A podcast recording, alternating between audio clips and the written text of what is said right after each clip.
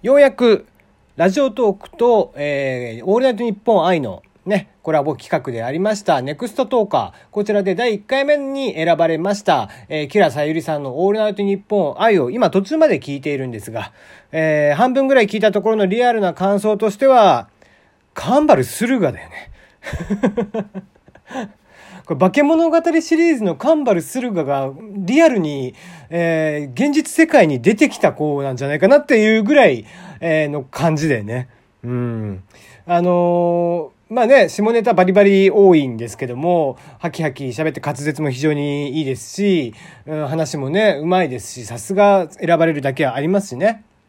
で、なんせ明るい声でいらっしゃいますし、うん、なかなか、えー、聞き応えあるというかね、えー、いう感じなんじゃないかな。まあ、下ネタプラスね、もう何より BL 好きと。いうことで、もう完全にこれはカンバルスルが、えー ですよね。もうあの BL の本の山が、えー、ご自宅にあるということで、それをね、たまに阿良々木暦くんが片付けに来てくれるということで、えー、ぜひね、えー、化物語が好きな方、えー、そしてえー、沢城みゆきさんが好きな方。えー、そしてね、えー、前、ちょっと前に来てもらいましたけども、ゆっきー、えー、沢崎ゆずきさんね、ボイシーのパーソナリティである沢崎ゆずきさん好きの方も、えー、聞いてもいてもらえたらなと思いますよ。あのー、笑い方超そっくりだから。笑い方、まあ声質も似てんだけど、笑い方が超似てて、これすごいなと思いながら、まあ、両方ね、ご本人にもぜひ聞いてほしいなと思うとこですがね。じゃあ今日も始めていきましょい。テリーのよもやますぎる部屋。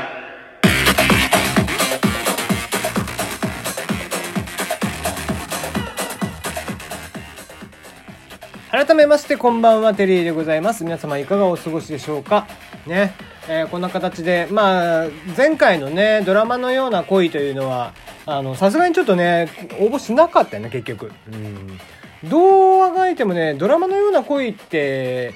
なんか、いい恋が浮かばないんでね、何をもってドラマのような恋というのかっていうとこでね。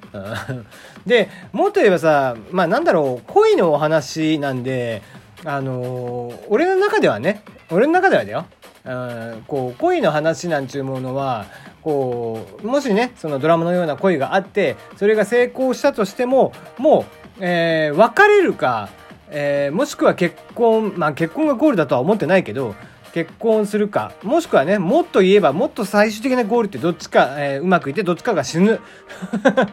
えー、っていうね、まあ、別れが来るのかっていう形で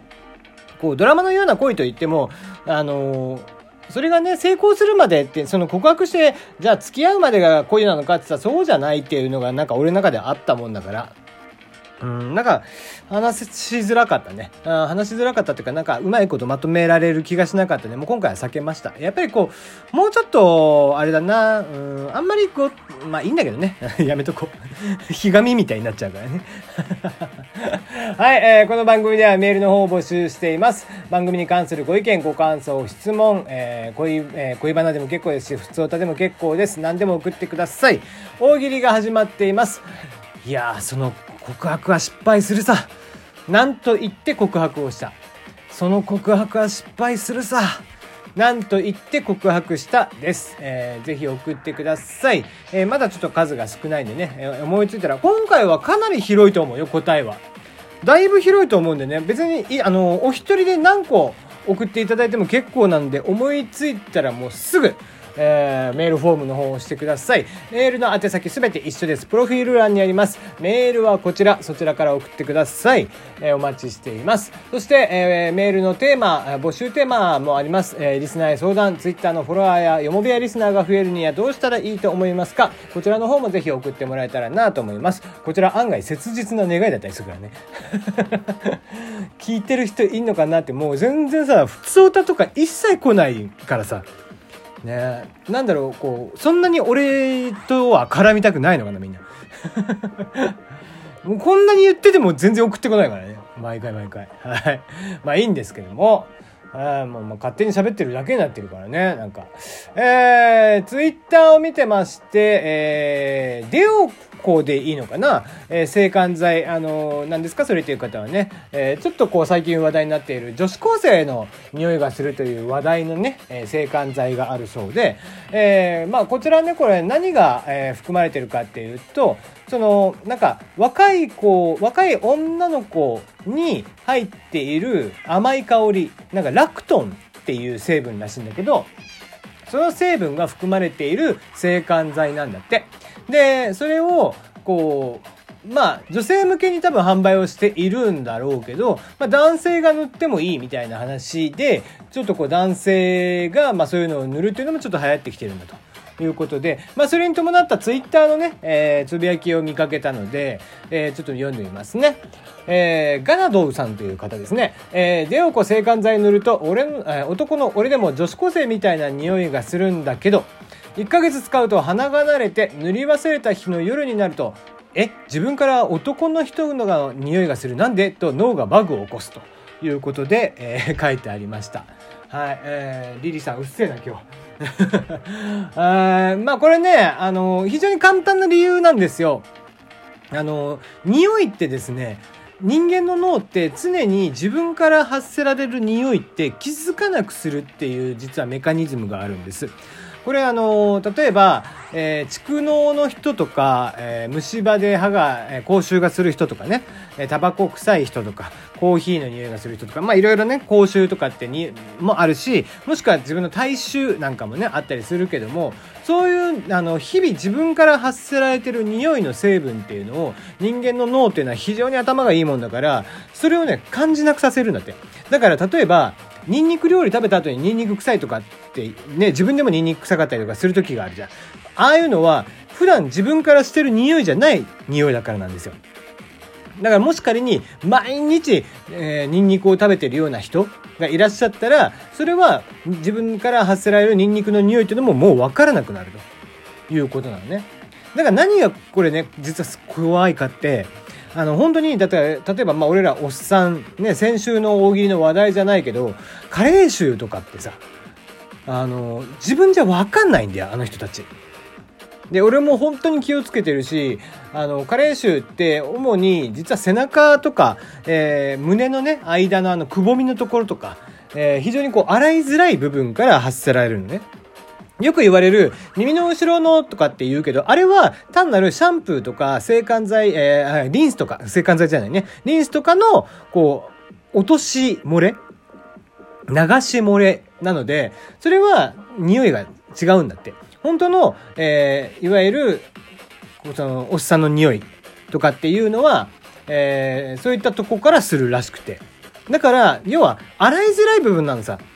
背中とかって綺麗に洗いづらかったりとかするじゃん。だから、ちゃんと丁寧に洗っとかないと、そういう匂いが、おっさんなんかは特にしやすくなってくる。まあ、太ったりとかしていたりとかすると、なおさらね、手の後ろ、背中の後ろまで手が回んなかったりとかするから、どんどんどんどん、えー、匂いがね、えー、うまいこと取れなくて、えー、毛穴が詰まってしまって、そこから匂いがしてしまうみたいな話なんだって。だから、この、こういうね、制汗剤を毎日つけていてってして、まあ、ね、濡れ忘れたとかっていう時には結局、えー、自分の本来の体、匂いがしてるという話ね。になってくると。いうことなので、まあまあ、あのそこら辺に気をつけて、例えば体とか洗う時にも洗ってもらえたらいいなと。まあ男、俺も男だし、まあ汗をね、よくこの時期になってくるとかくので、やっぱりこう、体洗う時とかは結構丁寧にね、えー、こまめに洗っていかないととは思ってますけどもね。うん、怖いよね、だから体臭って。俺もね、だからね、あの、大衆のことを言われるというか、まあ、ほぼ言われないんだけど、まあ、おかげさんでね、その人洗ってるから。でも、自分で、うわ、汗かいてるなとかっていう時、すごい怖いね。なんか、匂いが出てんじゃないかなっていうのをすごく感じる。あんまり人が臭いとかっていうのはどうでもよかったりとかするんだけど、自分が 臭いと思われるのはすごい嫌っていうね。まあ、単なるビビりのお話ですけどね。はい。はい、えー、今日、ラジオトークがですね、えー、新しいコラボ、えー、企画というか、えー、もう今回はコラボ番組になりますよね。えー、MBS さんで、えー、7月の6日から始まります。毎週土曜日23時半。えー、あっぱれラジオトーカーやってますということで、えー、ラジオトーク初の冠番組これは面白い試みだなと思いますけどもね。うん、やっぱりこう、うん、ネットのサービスだからといってネットの中だけで完結をしようとするとなかなかやっぱりユーザー数っていうのは伸びていきづらいですよね。だからこそ最近はあのソシャゲの連中とかも、ね、ネット系のサービスの連中とかも圧倒的にネットで広告を打っていた方が早いんだけどその、えー、知名度という部分をガッと稼ぐにはやっぱりマスメディアの方が早いわけですよ。でなおかつラジオトークというのは声のサービスなのでやっぱりラジオとの相性というのは非常にいいわけですよね。